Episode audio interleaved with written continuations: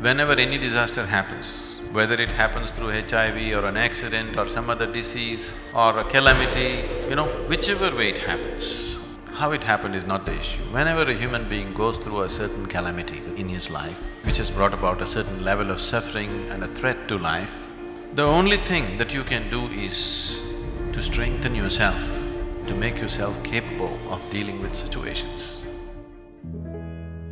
So when it comes, one thing is society is staying together and helping each other to come out of those situations.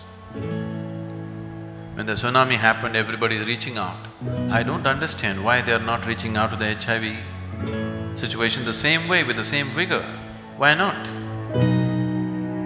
So in terms of prevention, whatever is being done is being done, but the true prevention only happens out of individual and social responsibility. It is not the medical infrastructure which can do this. The medical infrastructure can assist the society, but social and individual responsibility, more responsible ways of living is what can really change the situation.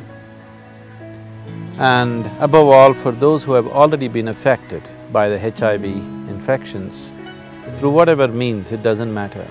First thing is to take away the social stigma attached to it so that the issue can be handled sensibly without wild emotional reactions to it.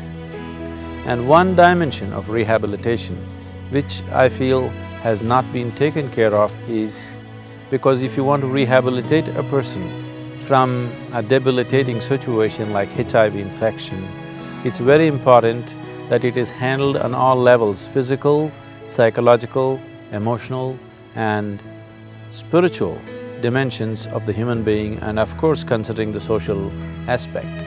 Through yogic systems, we can put the life process to a new gear. We can put the life energies to a new level of vibrance through which the immune system will definitely respond better and whatever medication that one is taking will be much more effective if this technology could be made use of. This ancient science that has always been in this country has in many ways helped people to rejuvenate their systems from various kinds of uh, diseases and uh, life-defeating situations within themselves, both physiologically and psychologically. Though it is not a cure, definitely it could stabilize their system and give them a reasonable span of life.